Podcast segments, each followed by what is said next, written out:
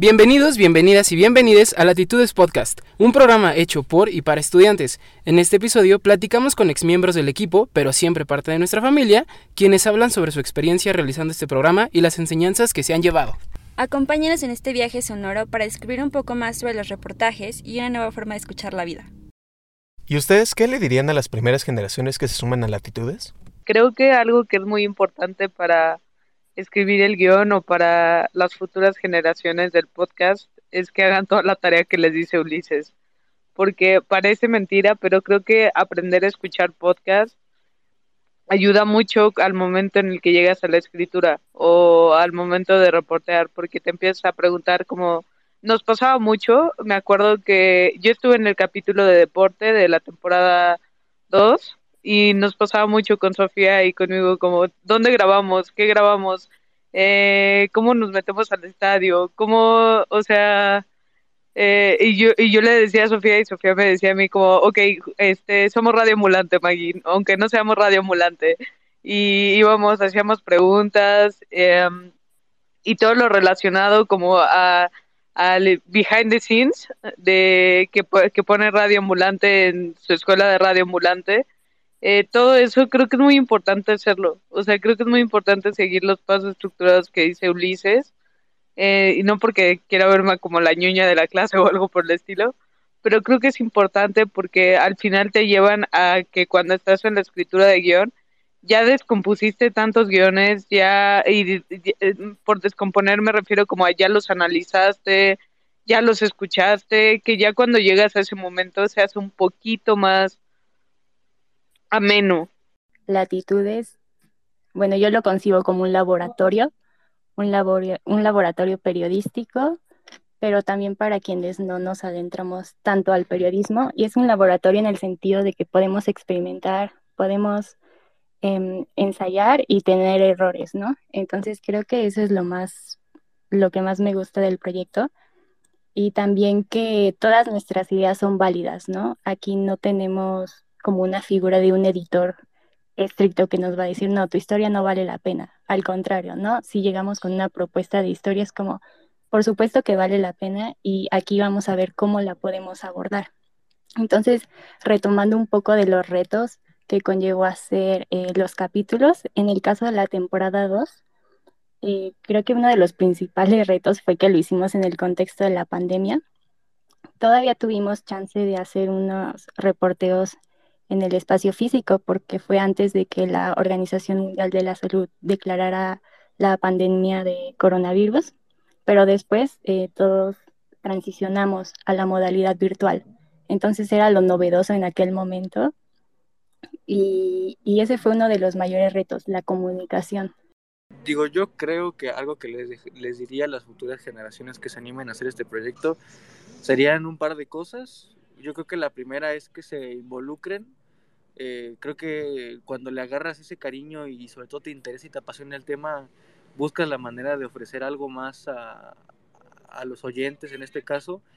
Eh, creo que en, nuestro tema que nos tocó a nosotros sobre el agua fue interesante ver las opiniones que tenían los entrevistados, eh, investigar más al respecto y sobre todo eso, el, estar empapado del, del, tema ayuda muchísimo a la hora de poder estructurar un guion de manera adecuada porque te da una, una, visión diferente del tema y te permite poder jugar con los elementos y acomodarlos de distinta forma. Entonces yo creo que si algo les podría decir es eh, primero que se, que se, involucren muchísimo con el tema, eso les, va a ser más fácil el, momento de, de, bajar las ideas y de estructurarlo ya después, porque coincido completamente, como mencionaba hace ratito, eh, creo que cuando armas bien el guion, te es muchísimo más fácil poder armarlo después en postproducción y, darle como que ese, ese toque y esa esencia que tú le querías dar desde el inicio, ¿no? Entonces yo creo que si algo les puedo recomendar es eso, que se involucren muchísimo, que se apasionen, que encuentren y, hagan del tema algo suyo, que le den su esencia y su toque eh, con los temas que a lo mejor quisieran abordar de manera más específica, con los invitados, con la forma en cómo lo narran, con los hosts, como con todos los pequeños elementos que hacen de un material audiovisual distinto.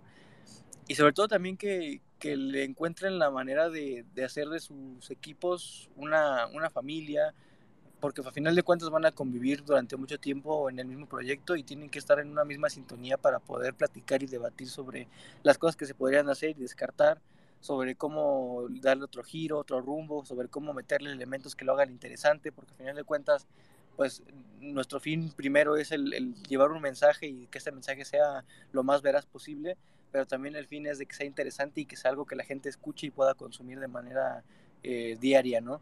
Entonces yo creo que, que le encuentren ese cariño tanto al tema como a sus compañeros para que lo desarrollen de la mejor forma posible y yo creo que sería lo que yo les podría aportar de, de mi experiencia en latitudes.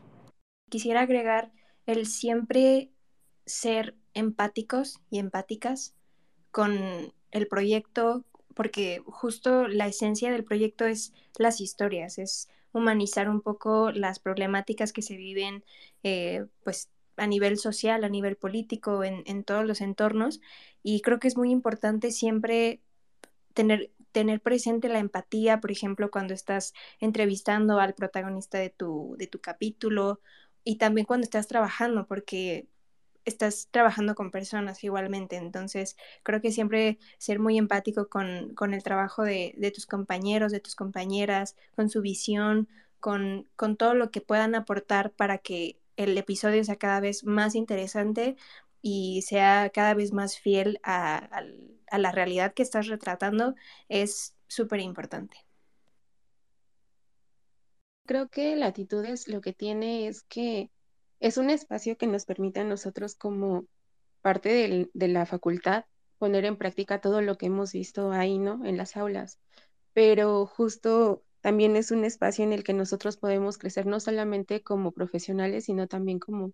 cada temporada ha tenido como esa magia y ese poder de, de, de poder involucrarnos tanto en, en los temas y en las historias que estamos investigando que han hecho que cada temporada sea, no sé si suene como algo muy, muy raro que lo diga, un, un, poco mejor, un poco, o sea, es como una temporada más evolucionada, ¿saben?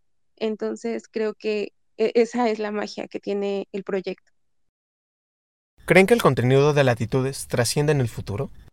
Sí, completamente. Yo justo recuerdo mucho, es otro gran recuerdo para mí de, de ese semestre.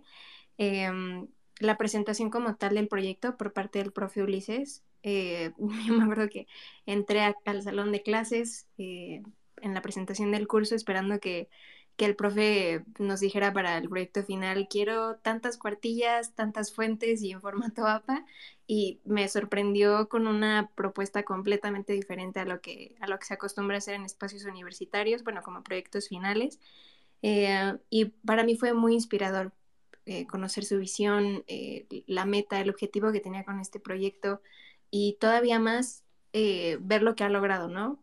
Obviamente junto con todo, todo el equipo y toda la gente que ha participado en él y que lo sigue llevando muy lejos, o sea, cada vez más alto, más bien, y, y que creo que va a seguir así. Yo creo que la esencia del proyecto es justo muy mágica, es muy, muy valiosa, muy importante y naturalmente va a crecer. O sea, eso es lo que yo he visto eh, desde, desde esa primera temporada que, que lanzamos y, y, espero que siga así. Y pues ya para finalizar, eh, ¿me podrían decir qué comentarios finales nos podrían regalar?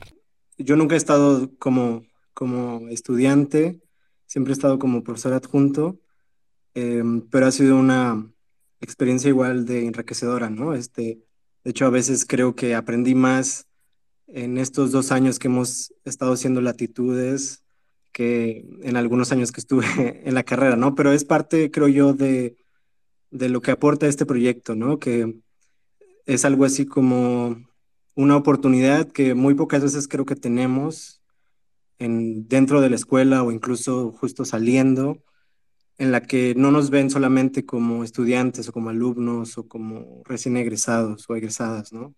Sino que nos ven como periodistas, como comunicólogos, como publicistas, como comunicólogas políticas, en la que ya tenemos muchas cosas que aportar, ¿no? En la que no hace necesariamente falta el título o tantos años de experiencia o etcétera. Y no estoy diciendo que eso no, no vale la pena, que no sea importante, pero creo que lo que nos a veces nos enseña latitudes es eso, que no tenemos que esperarnos. Y, y las personas que están allá afuera, los empleadores o las casas productoras o los medios, no tendrían por qué este, ponernos tantos peros, ¿no? Este, creo que más bien lo que nos hace falta es justamente esa oportunidad de que podamos acercarnos al mundo desde, desde las habilidades que tenemos, contar nuestras historias este, y contar las historias que nos importan, ¿no? Al final creo que la actitud realmente es eso, es este, un conjunto de historias eh, contadas desde las voces de personas que consideran que valen la pena ser contadas esas historias, porque hay muchas cosas detrás, ¿no? Hay familias, hay vecinos, hay movimientos importantes, hay este, ideales políticos, hay ideales filosóficos, hay cariño, hay amor. Este, y bueno, pues no creo que los jóvenes tengan que esperarse, no creo que, que haya un termómetro, un indicador de cuándo estamos listos para ser parte de, este, de esas narrativas o para poder contarlas, ¿no? Creo que este, se trata de tener iniciativa, tener liderazgo, confiar en las personas que están a nuestro lado, nuestros compañeros, compañeras, y de repente un día decir, ¿por qué no hacemos un podcast, no? ¿Por qué no contamos historias? Este, entonces eso, creo que si la actitud continúa, que yo sé que lo hará, será justamente bajo esa idea tan simple, pero también creo tan necesaria hoy en día, ¿no? Que los jóvenes creadores están más listos que nunca para contar sus historias a todos, todas y todos quienes quieran escucharlas, ¿no? Eso. Bueno, si nadie tiene nada más que agregar, con esto concluiríamos. Agradezco también la participación a cada uno de ustedes que estuvieron presentes como hablantes, pero también a cada uno de los oyentes.